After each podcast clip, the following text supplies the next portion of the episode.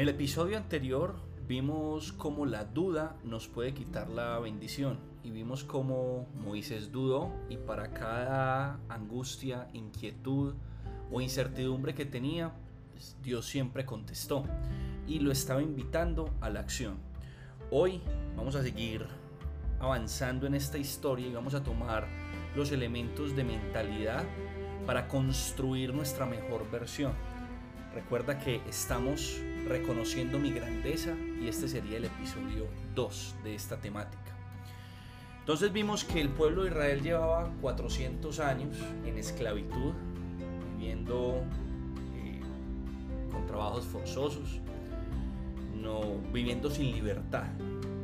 Y vemos que en nuestra sociedad, si bien es cierto, la esclavitud se abolió hace siglos, hoy tenemos un, un síntoma peor que la esclavitud de aquella época, y es la esclavitud mental, porque no existe nada más peligroso que tener el cuerpo libre pero la mente anclada.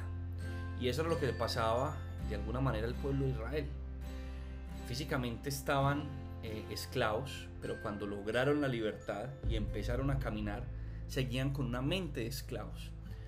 Tan es así que dice la, Biblia eh, que eran 40 días de caminar hasta la tierra prometida, hasta esa tierra de libertad, esa tierra de abundancia.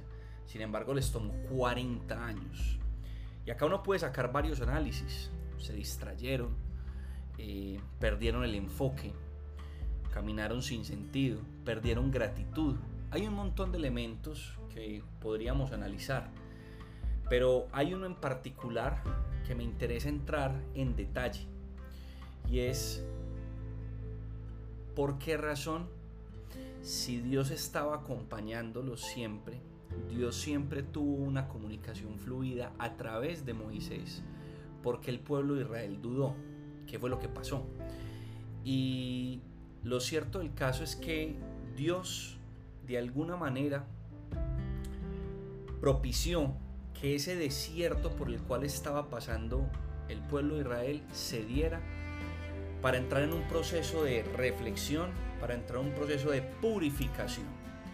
Entonces hoy el desierto por el cual tú estás pasando, ese desierto puede ser económico, puede ser emocional, puede ser mm, cualquier tipo de situación que a ti hoy te esté generando estrés, angustia, tranquilo porque lo más importante es seguir avanzando, tener la mentalidad correcta, mantenerse enfocado en las acciones del día a día, entender que este desierto simplemente es un proceso, un paso eh, para fortalecer mi carácter, pero no es, no es para siempre, es transitorio.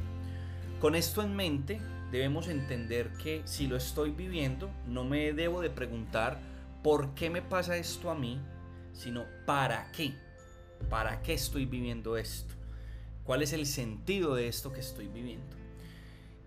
Y cuando yo cambio mi forma de pensar, automáticamente empiezo a, a, reconocer la grandeza que hay en mí. Si hoy estás pasando una situación económica complicada, de desierto, no te preguntes por qué esto me pasa a mí, sino qué debo de aprender para esto. Recuerda que es transitorio, que es temporal. La grandeza está en ti, siempre ha estado en ti, pero debes de seguir accionando, seguir accionando, seguir accionando. Recuerda siempre que la siembra depende de nosotros. La cosecha viene del de arriba, pero la siembra viene de nosotros.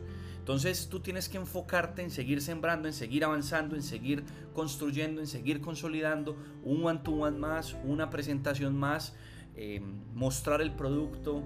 No existe una presentación pequeña, no existe dar una degustación pequeña, porque detrás de esos pequeños comienzos se desata la grandeza que hay en ti. No subestimes las acciones simples, porque de lo simple sale lo grandioso. Mira, una semilla de mostaza es supremamente pequeña, pero el árbol que sale de esa semilla es enorme. Eso es lo que pasa en nuestra vida con las pequeñas acciones. Esas pequeñas acciones te van a llevar a ti a superar ese desierto por el cual estás pasando. Y una vez superes el desierto vas a mirar hacia atrás y vas a entender todo y vas a poder conectar los puntos. Pero debes de seguir caminando.